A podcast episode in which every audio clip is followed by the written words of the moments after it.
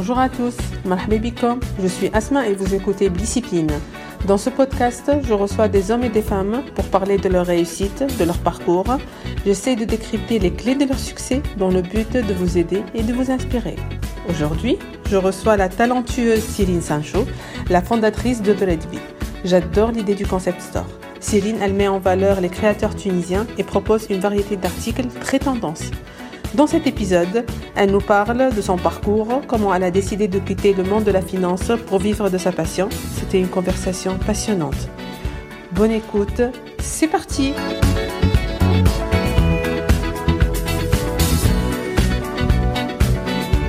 Bonjour Céline. Ah, Merci pour l'accueil. C'est mon plaisir. Donc Céline, on va commencer tout d'abord par le parcours de Céline Sancho. Mhm. Donc euh, j'ai fait mes recherches. Je sais que Céline était dans un domaine complètement différent de de monde de l'artisanat. Absolument. Donc euh, c'était plutôt le secteur bancaire. Oui. Ah, Céline chouette.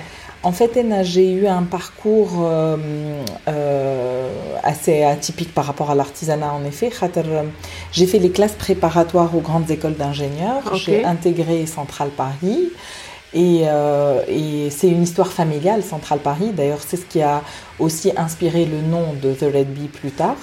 Euh, puisque, en fait, le- l'emblème de Centrale, c'est l'abeille laborieuse. ok. Et que mon père a fait Centrale Paris et mes deux frères Bardien Aramlo aussi Centrale Paris. Donc c'est une histoire vraiment de famille.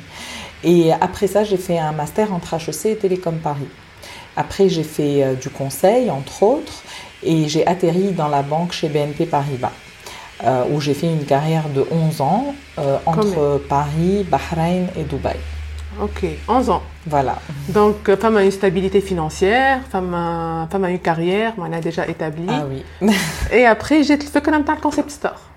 En fait, ce qui était très, euh, ce qui était particulier pour moi, c'est que j'aimais beaucoup la banque.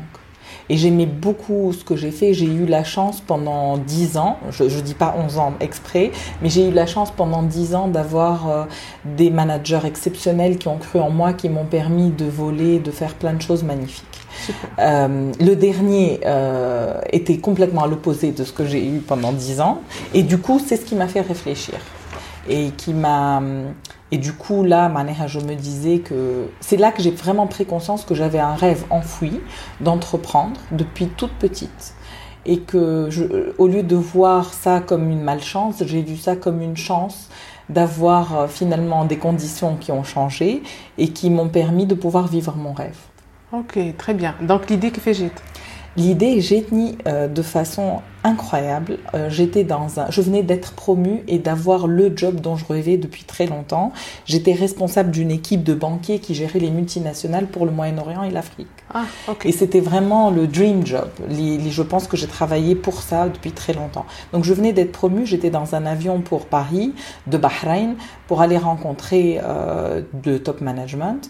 Et je lis dans un article, euh, donc, donc tout me sourit, tout va très très bien, euh, tout est magnifique dans le meilleur des mondes. Et je lis dans un article une question euh, stupide euh, d'apparence et qui dit, si vous êtes sur le point de mourir, qu'est-ce que vous regretteriez le plus de ne pas avoir fait? Aïe. et là, dans cet avion, j'ai Stal Mebird.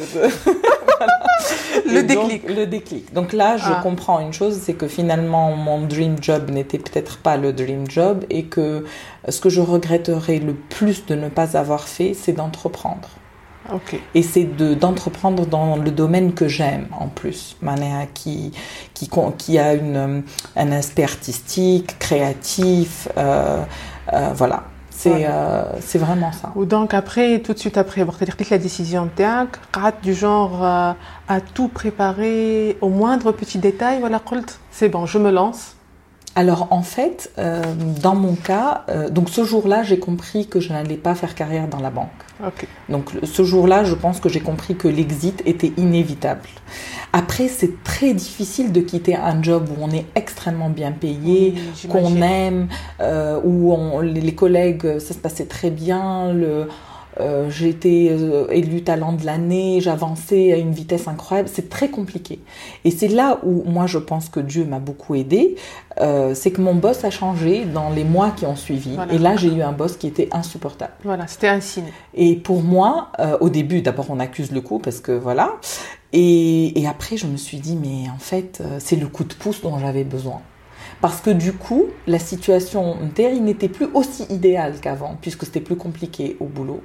Et au lieu de voilà de d'y voir vraiment que du négatif, bon, on accuse le coup au début, hein, parce que c'est quand même compliqué.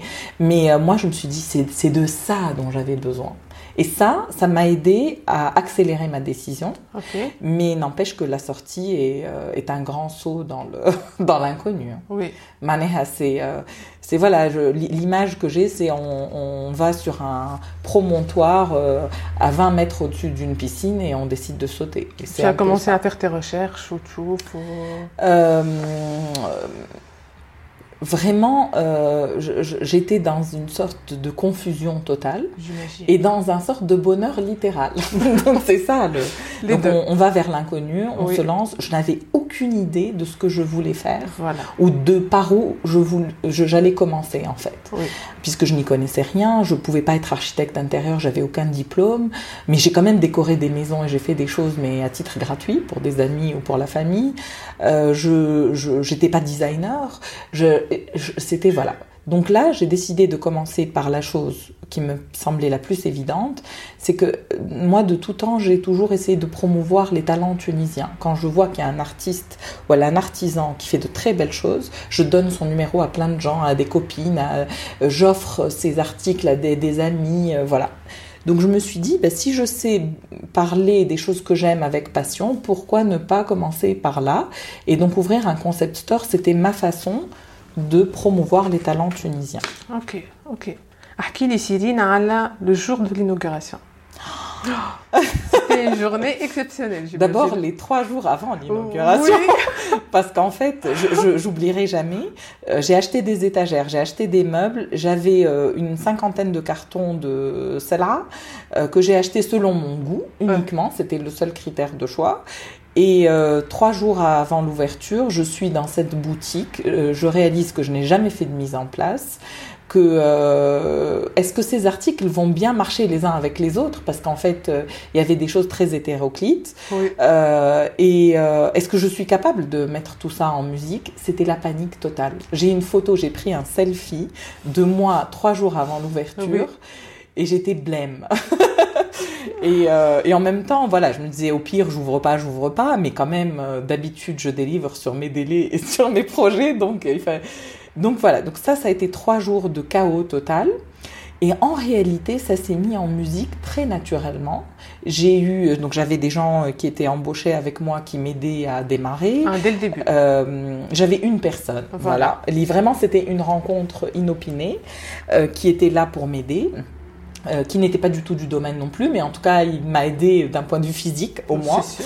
Et, euh, et puis, euh, je me suis lancée. Donc, le jour de l'ouverture, j'étais, je sais pas si je devrais dire ça, mais même encore plus que le jour de mon mariage, quand on est, quand on est, euh, on est euh, dans une bulle positive, bien sûr, Ah. mais euh, mais j'ai le cœur qui, voilà, qui bat la chamade et je réalise même pas ce qui est en train de se jouer ce jour-là. C'est fabuleux, Manéha. Il y avait beaucoup d'angoisse, il y avait beaucoup de stress. Mais quand Rien qu'en parlant, on ému déjà. Ah oui, vraiment, c'était exceptionnel. C'est une journée que je n'oublierai pas. Il paraît, enfin, les gens qui me connaissent et qui m'ont vu ce jour-là, il paraît que. Euh, I was glowing, enfin que, que vraiment c'était, il y avait comme une lumière comme ça, mais moi je sentais la lumière à l'intérieur de moi. En fait, ce jour-là, j'étais sur ma voie. Voilà. Après, c'est pas un long fleuve tranquille, mais ce jour-là, c'est comme si on prend un wagon qui n'était pas sur les rails et qu'on le met sur les rails. Oui. Après, il n'est pas encore arrivé à destination, on Oui. d'accord. Il n'y a Oui. pas d'ailleurs de destination, c'est le voyage. Donc, euh, pour les artisans, comment tu fais? Est-ce que, quand je vois la boutique, il y a une sousa une Menjerba, une euh, Comment tu fais? Est-ce que tu les rencontres Tu me sur place Ou euh, tu, euh, tu profites pour les rencontrer Comment tu fais? En fait, au début, j'ai beaucoup voyagé. D'ailleurs, je regrette que là où je voyage plus autant, il faudrait que je m'y remette. Mais au début, j'étais beaucoup sur les routes. D'ailleurs, ça m'a permis de re euh, retrouver ma Tunisie parce que moi je l'ai quand même quittée pendant plus de 20 ans.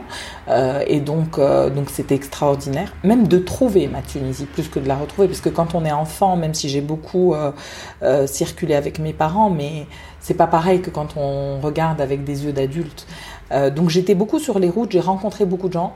Je, me rappelle une semaine j'ai débarqué à à.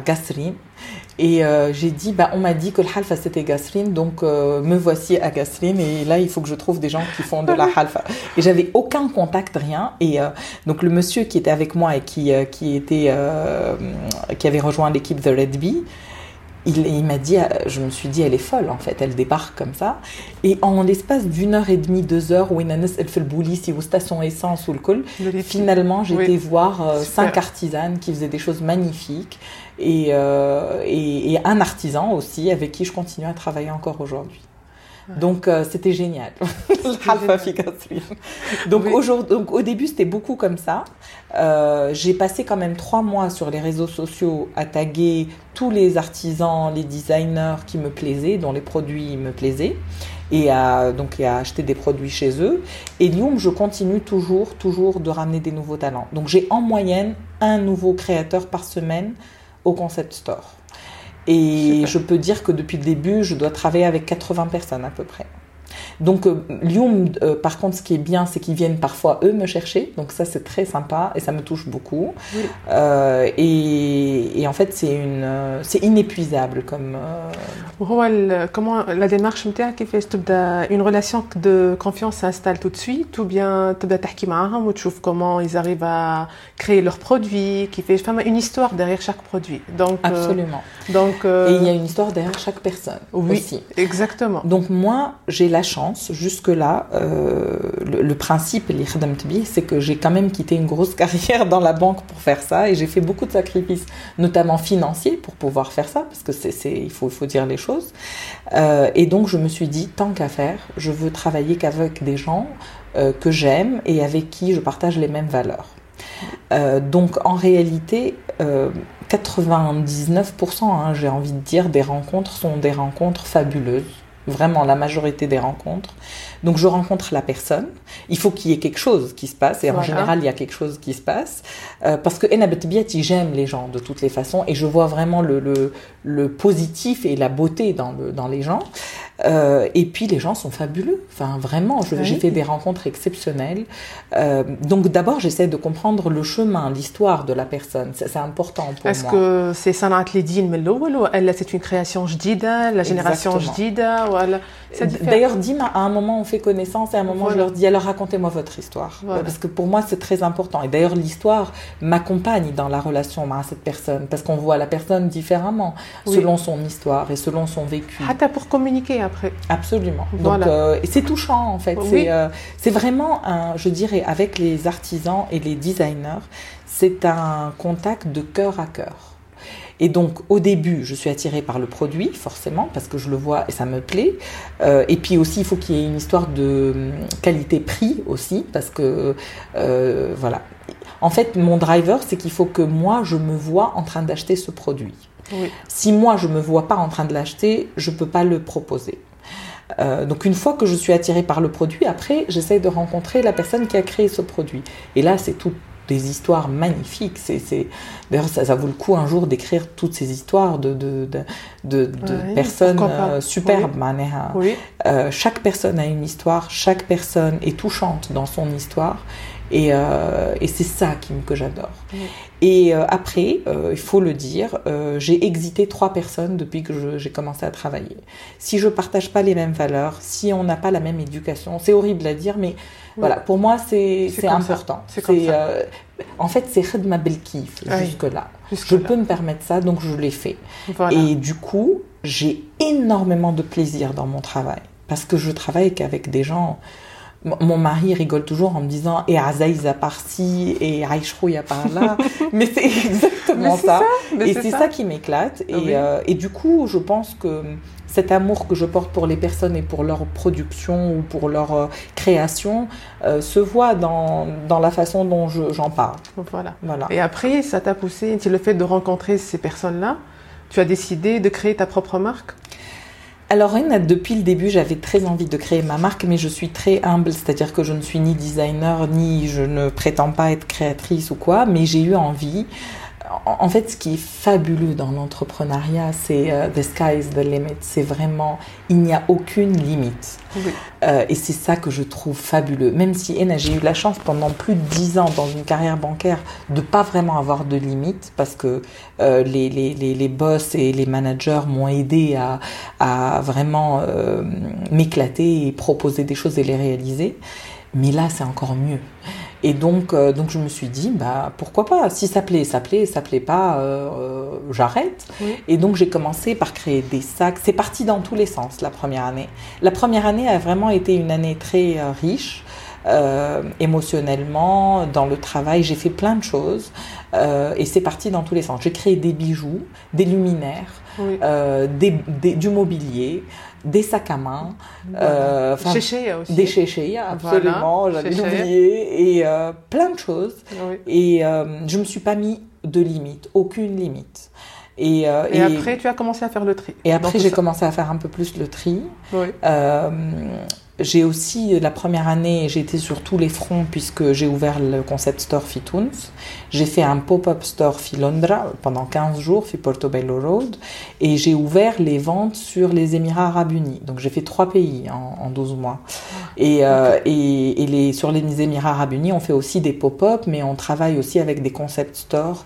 Euh, Donc c'est pas The Red Bee, mais c'est The Red Bee. Ah, The Red oui, Bee. Oui, absolument. Ah, c'est The Red Bee. Ah. Euh, ou en direct avec des clientes euh, dans des pop-up stores, donc euh, des événements qui durent 2-3 jours ou un jour, ou, ou, où on vend à des concept stores qui eux-mêmes vendent à leurs clients. Ok. Euh, donc ça a été une année euh, très fructueuse. Euh, c'est parti dans tous les sens. La deuxième année, j'ai décidé de me poser, d'analyser, de, de comprendre, de digérer tout ce que j'ai appris aussi. Sûr. Et le succès aussi, parce que parce que le, concept store, tu es parmi les premiers qui ont ouvert le concept store Fitons. Bah, en fait, euh, oui, maintenant je peux dire ça, parce qu'à l'époque, quand j'ai ouvert, il y en avait déjà quelques-uns qui étaient ouverts. Je pense qu'il y a vraiment des gens, il y a des, il y a des femmes dans ce pays qui ont eu cette idée depuis très longtemps euh, ah. et, qui ont, euh, et qui ont persévéré et qui ont réussi.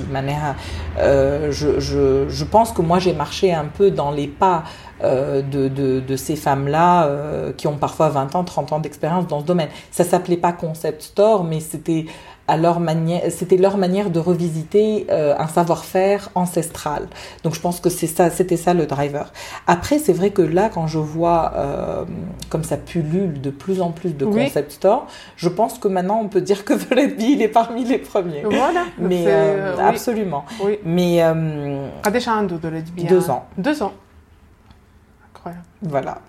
On dirait oui. Et donc j'ai plein d'idées, j'ai plein d'ambitions, de, choses à développer, mais c'est vrai que j'ai préféré pour cette deuxième année euh, vraiment me poser pour pouvoir... Euh, là, je reviens à mes, euh, à mes origines d'ingénieur et de banquière et définir une stratégie et, aller un peu plus Donc dès le début, le marché local ou elle, tout de suite, c'était une étape pour aller à l'export après? Euh, le marché local est très important pour moi. En fait, il y a eu deux choses qui étaient importantes. Le quartier dans lequel je me suis implantée, oui, Iliho Manage. Oui. c'est pas un quartier évident, puisque aujourd'hui, même encore aujourd'hui, euh, on voit que tous les concept stores sont fait le banlieue, fait le banlieue nord. est presque. Et euh, fait le Manal ou le il n'y a pas grand-chose. Il n'y a pas grand-chose. Et euh, donc, c'était un choix parce que moi, mes parents vivent ici et moi-même, j'ai vécu ici. Et je trouve que c'est quand même, on est délaissé pour compte dans ce quartier, alors qu'il y a des gens qui ont beaucoup de goût, qui ont euh, qui savent apprécier les belles choses, mais euh, qui, toute ma vie, j'ai été obligée d'aller à la Marsa pour acheter euh, des cadeaux pour les emmener avec moi. Donc pour moi, ça, c'était vraiment un choix que j'assume et que je revendique. Au la, le, le, noyau de clientes que j'ai, Fidolet B, me touche encore plus. D'abord, elles sont très contentes de, de qu'il y ait un point de vente qui propose autre chose que ce qu'on a l'habitude de voir. Et moi, c'est vraiment cette relation me touche beaucoup. Donc ça, c'était un choix. Et le deuxième choix, c'est le marché local. C'est toujours la même chose. J'ai découvert en étant à l'étranger et en allant très souvent à Maison et Objets et tout, ah, que voilà, que la Tunisie, la Tunisie produit des choses fabuleuses, mais malheureusement, la majorité de ces choses partent à l'export. Et ça, je trouve que c'est pas normal. Donc je, me dis, il faut que les Tunisiens puissent bénéficier de, euh, des beautés et euh, des belles créations tunisiennes. Je trouve aussi, grâce au concept store, qu'on change un peu l'image de l'artisanat tunisien. Parce qu'on a l'habitude d'aller la souhait Absolument. Tu trouves rien finalement. Tu trouves que le fodda, tu trouves que. Même pas le fodda, le qashr, le fodda. Absolument. Donc euh, ce qu'on trouve dans les concept stores on se dit mais c'est pas possible c'est des Tunisiens qui ont fait ça Absolument. À chaque fois vraiment on est agréablement surpris de voir tout, tout ça et de voir le choix qu'il y a et qui se renouvellent. Et moi, tous les mois, je vois des nouvelles créations. Euh, le pop-up store qu'on a fait à, Londres, c'était vraiment une expérience unique parce que même la communauté tunisienne de Londres n'en revenait pas que tout soit tunisien. Il y avait une telle diversité de l'offre, il y avait, euh, euh, c'était vraiment dans, dans, un thème un peu, donc du, handmade bien sûr, mais c'était assez homogène, on va dire comme sélection. Euh, et, et, les gens étaient, même les Tunisiens habitant à Londres, étaient vraiment euh, abasourdis de, voir à quel point on a de belles choses et on revisite euh, les choses d'une façon extraordinaire. Oui, avec ce podcast, Céline, je cherche surtout à inspirer les jeunes et les entrepreneurs. Donc, je vais à l'expérience entrepreneuriale. Donc, qu'est-ce qui était plus dur? Est-ce que la partie idée, business plan, financement, ou bien comment durer et comment après? Je, pense que l'expérience entrepreneuriale, elle est différente selon les âges. Euh, bon, moi, j'ai pas de regrets à avoir parce que j'ai eu vraiment une carrière qui m'a, où je me suis vraiment beaucoup amusée et que, que j'ai vécu avec passion. Mais euh, je pense que les problématiques de, de se lancer dans l'entrepreneuriat quand on a 40 ans, parce que moi c'est à cet âge-là que, que je me suis lancée, et quand on a 25 ans, ce ne sont pas les mêmes problématiques. Euh, quand on a 40 euh, ans, le plus dur c'est de quitter sa carrière. C'est ça le plus dur en fait. Le plus dur c'est de se dire j'avais des moyens financiers qui étaient assez importants et auxquels je renonce parce que ce que je fais va avoir plus de sens pour moi que ce que ça m'apportait. Le plus dur c'est de renoncer à la sécurité de l'emploi, euh, qu'on ne peut plus avoir de crédit comme ça parce qu'on n'a pas un salaire qui tombe à la fin du mois. Voilà. Euh, que même si en a bon, les, le cadre, les horaires et tout, finalement je pense que moi j'étais une employée avec un côté entrepreneurial parce que j'essayais toujours d'aller beyond boundaries et, et de, d'entreprendre dans, dans, le cadre euh, euh, d'une entreprise, mais en réalité, on reste quand même dans une sécurité de cadre, de, de statut, euh, voilà, de, de, choses qui sont prises en compte euh, par l'employeur. Donc pour moi, à 40 ans, c'était ça le plus dur, c'était de renoncer, le renoncement. Je crois qu'une fois que le, la douleur du renoncement est passée, euh, je crois qu'après, le côté aventure était fabuleux. Euh, pour moi, c'était moins problématique le business plan, euh, tout ça, parce que d'abord parce que j'avais de l'expérience. En fait, c'est pas comme quand on a 25 ans. Et puis j'ai quand même été responsable de la stratégie de la banque d'investissement, de la banque d'ailleurs tout court, pendant 5 ans pour le Moyen-Orient et l'Afrique. Donc des business plans, j'en ai fait. Hein. Et, et, et d'ailleurs, ce qui est très drôle, c'est que j'ai fait des business plans pendant 5 ans et j'ai démarré de l'aide sans business plan. C'est dire comment euh, c'était. C'était dans l'inconscient. C'était en fait un côté aussi rebelle, un côté aussi casser les codes. Et en ben fait, c'est un domaine, NFI, c'est très compliqué les business plans. Même Tao, je suis en train de travailler sur une, la phase 2 de The Red Bee et du coup je fais un business plan. Mais en réalité, ce qui est très compliqué, c'est que par exemple, N, les trois premiers mois, les articles que j'ai vendus les plus, je les ai achetés une semaine avant l'ouverture. Oui c'est imprévisible en fait. C'est euh, euh, la réaction des clients, de, de ce qu'ils vont aimer, de ce qu'ils vont moins aimer ou moins aimer aujourd'hui, mais un an après ça a cartonné. C'est très très instable et imprévisible. il faut cadrer tout ça ou bien on euh, il fait l'expérience après. Et je dis, il faut bien sûr essayer d'avoir un budget et de rester raisonnable dans son budget pour ne pas voilà rentrer dans un mur. Mais mais moi je dis c'est un domaine où il faut s'éclater et laisser libre cours à et puis voir. Et même moi encore aujourd'hui, j'apprends plein de trucs et, euh, et j'ai des nouvelles idées et je vois que des choses peuvent marcher auxquelles j'avais pas pensé au début. Euh, ça s'applique à ce domaine particulier. Je ne sais pas si ça s'applique à beaucoup d'autres domaines, mais moi je pense que c'est un domaine, il faut vraiment euh, suivre son instinct. Voilà. Trop l'entrepreneuriat, c'est un métier à risque ou bien un métier libre? C'est une passion. avant d'être un Tant métier. mieux, oui, c'est une réponse. Voilà, aussi. parce que je pense, Oui. il y a un proverbe hein, qui dit euh, euh, faites euh, de votre passion votre métier, vous ne travaillerez plus un jour, et c'est Oh. vrai. Et c'est vrai. Moi, je Oui. n'ai aucune limite de temps, encore pire que chez BNP Paribas, et je n'ai aucune limite de jour. Et pendant mes vacances, quand je suis dans des très beaux endroits, je suis connectée sur The Let Be, je Et réponds à des clientes, plaisir, et c'est mon, mon plaisir. Voilà.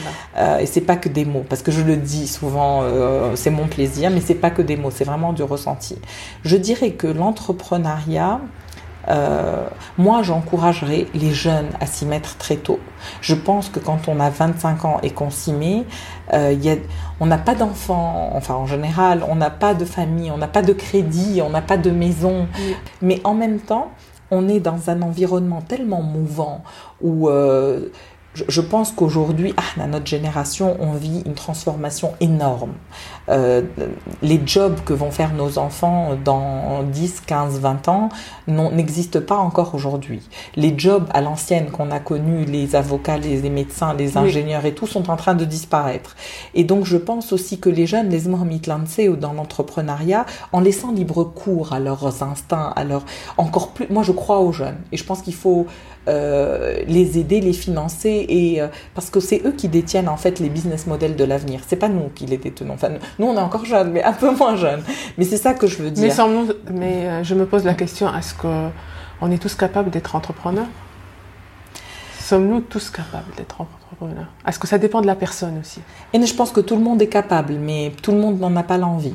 Ah, ok, C'est une question d'envie aussi. ok.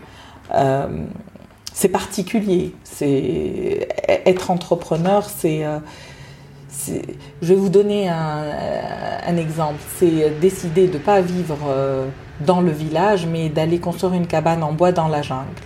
Il y a beaucoup d'avantages à vivre dans la jungle, mais c'est la jungle. Oui, oui c'est la C'est-à-dire que si on se lève pas le matin pour aller chasser et pour se nourrir, on mange pas. Il n'y a pas l'épicier du coin où on peut aller. Oui. Vous voyez l'image jungle. Voilà, oui. C'est, euh, mais je pense que tout le monde est capable de le faire. Euh, tout le monde n'en a pas l'envie. Et surtout, alors The Red Bee, c'est un concept store, mais c'est plus que ça, et je le dis depuis le début. Moi, ce que j'aimerais, c'est inspirer euh, toutes ces femmes, enfin je dis ces femmes, mais il y a aussi des hommes qui sont dans ce cas-là, qui ont envie d'entreprendre et qui ne passent pas à l'acte, et qui Oui. me disent, non mais vous comprenez, on a trois enfants, et on a un job, et on a un crédit. Bah oui, je dis, je comprends, j'ai trois enfants, j'ai des crédits, et j'ai... Oui. euh, on- on est si on veut le faire, on peut le faire et j'encourage euh, tout un chacun à le faire parce que c'est euh, c'est une expérience fabuleuse et parce qu'on ne vit qu'une fois. Oui, Et quand je vois des clientes qui viennent au concept store et qui me disent on rêve de faire ce que vous faites et on n'a pas eu le courage, je les, je les incite et c'est ça qui fait partie un peu de ma philosophie, c'est de dire écoutez c'est possible, hein. Moi, je pense que tout le monde peut le faire et faites-le parce que vous serez tellement heureux. Enfin, ça, moi ça me remplit super. de bonheur au quotidien. Donc euh, je souhaite à tout un chacun de faire ce qu'il a envie vraiment. Oui, exactement. Et d'ailleurs, le côté financier, là, je suis persuadée que quand on, on, on, essaie de vivre de sa passion, ça finit toujours par très très très bien marcher à terme. Euh, on peut au début, euh, voilà, c'est pas évident les débuts de l'entrepreneuriat, mais moi je pense que même financièrement parlant, ce n'est pas une entreprise à risque. Si on fait ce qu'on aime, on va finir par cartonner dans ce qu'on fait. Oui, Ça, j'y crois dur comme fer. Oui, c'est très bien. Donc, Céline, tu as des livres qui t'ont marqué, qui t'ont inspiré, que tu cherches à offrir euh, autour de toi Il y a beaucoup de livres. Et, je suis, euh, j'ai beaucoup lu sur le développement personnel, sur euh, ce- celui qui me vient en tête là. Le, vraiment, il y a deux livres qui sont Start with Why et Find Your Why, Ok. euh, qui sont deux livres liés, je trouve fabuleux et qui en réalité nous aident chacun à trouver les drivers, ce qui nous, ce qui nous motive dans la vie. ce qui nous fait, ce qui nous ferait nous réveiller tous les matins et, et aller se battre. Combattre. Et vraiment, ce sont deux livres euh, qui sont, enfin, ce sont des livres qu'on lit pas passivement. Hein. Il y a du boulot derrière, parce qu'il faut travailler, il y a des questions, il faut réfléchir sur soi. Et on a tous les livres de développement personnel, que ce soit sur de la PNL, que ce soit euh, euh, c'est un enrichissement. Chaque livre rajoute une couche à vraiment quelque chose euh, mm. euh, en moi. Et, euh, et ces deux-là, c'était les deux derniers vraiment dans cet esprit-là qui m'ont. Bon, après, il y en a beaucoup, hein, les, des femmes aussi, des, des, livres sur des femmes qui inspirent. voilà, il y, y, a beaucoup de choses. Mais. lire, lire, lire. Moi, j'adore. très bien. Donc, euh, avant de te quitter, Cyrine, donc, euh, le nom du podcast, c'est Discipline. c'est associer le, la joie à l'effort pour atteindre tes objectifs. Donc, famille chez Rituel que Cyrine trouve indispensable, que ce soit sur le plan personnel ou bien professionnel, personnel ou voilà, professionnel, pour dire Cyrine, non, tous les jours au quotidien, ça m'apporte énormément. Est-ce que tu as des conseils à donner? Oui. Euh, c'est quelque chose qui s'appelle la to-do list. Ça paraît extrêmement basique, mais moi, depuis que. Je pense que c'est mon père qui m'a inspirée. Euh, depuis que je suis toute petite, enfin, aussi loin que je me souvienne, j'avais toujours une to-do list. Et aujourd'hui, j'ai une to-do list partagée en, en huit euh, compartiments différents. Euh, il y a la partie vie personnelle et il y a la partie vie professionnelle qui est séparée en développement, en, euh, administratif, en plein de choses comme ça. Et je commence toujours ma journée par jeter un coup d'œil sur ma to-do list et attaquer la to-do list. Et je pense que c'est un outil qui, moi, me permet de faire, en fait, de, faire beaucoup. Il y a, y n'y a aucun point qui ne passe à la trappe. On ne dit pas ah, j'ai oublié de faire ça ou j'avais envie de faire ça et finalement je ne l'ai pas fait. Non, quand c'est sur la to-do list et que tous les jours on a un certain temps qu'on euh, qu'on réserve à la to-do list, euh, on, finit par réaliser. Voilà. Pour passer de l'idée, du rêve, du projet, de l'envie à la réalité, Malheureusement, ça passe par une to-do list. Donc tu fais ça la veille, à chaque fois, ou bien tu prépares ta semaine, ou bien j'ai un papier qui me suit. Euh, je, je le change ou parfois quand j'ai beaucoup rayé de choses, je peux le changer au bout d'une semaine. Parfois il peut rester un mois. Euh, c'est un papier A4 et qui me suit. Donc j'ai toujours ce papier qui est ma to-do list et dans lequel il y a aussi bien euh, réserver les activités pour mes enfants que rencontrer tel créateur pour The Let Be. Et, euh, et ça, euh, c'est ma discipline à moi. Très bien. c'est ma discipline pour réaliser des choses. Alors après, bon, euh, c'est vrai que c'est une contrainte aussi parce qu'il y a du boulot derrière. Et puis parfois, un point va rester pendant trois mois le temps qu'on le finalise et qu'on puisse le rayer. Mais quand on le raye de la to-do list, il y a un plaisir immense. C'est sûr. C'est sûr. Donc, to-do list is the key pour moi. Super. Donc, euh, si on souhaite te rencontrer, euh, Cyrine, ou bien te contacter, ça va être sur... Bah, sur la page Facebook ou Instagram de The Red Bee, il y a mon numéro de téléphone, je réponds aux messages hein, en moins de 24 heures. Euh, vraiment, il n'y a quasiment rien qui passe. Euh, je, je, je, suis très réactive et euh, je suis toujours heureuse d'échanger, de rencontrer des personnes extraordinaires. Et, il y a aussi la boutique Almanar. Absolument, le concept store qui est à Almanar 1 et qui est ouvert en attendant les prochaines ouvertures, Inch'Allah. Très bien. Merci beaucoup, Céline. Merci. Merci d'avoir écouté Discipline. Inch'Allah, ce format, je compte. Si vous aimez, n'hésitez pas à partager pour faire grimper la visibilité du podcast. Vous trouverez tous les liens en barre d'infos. Merci et à très bientôt. Au revoir.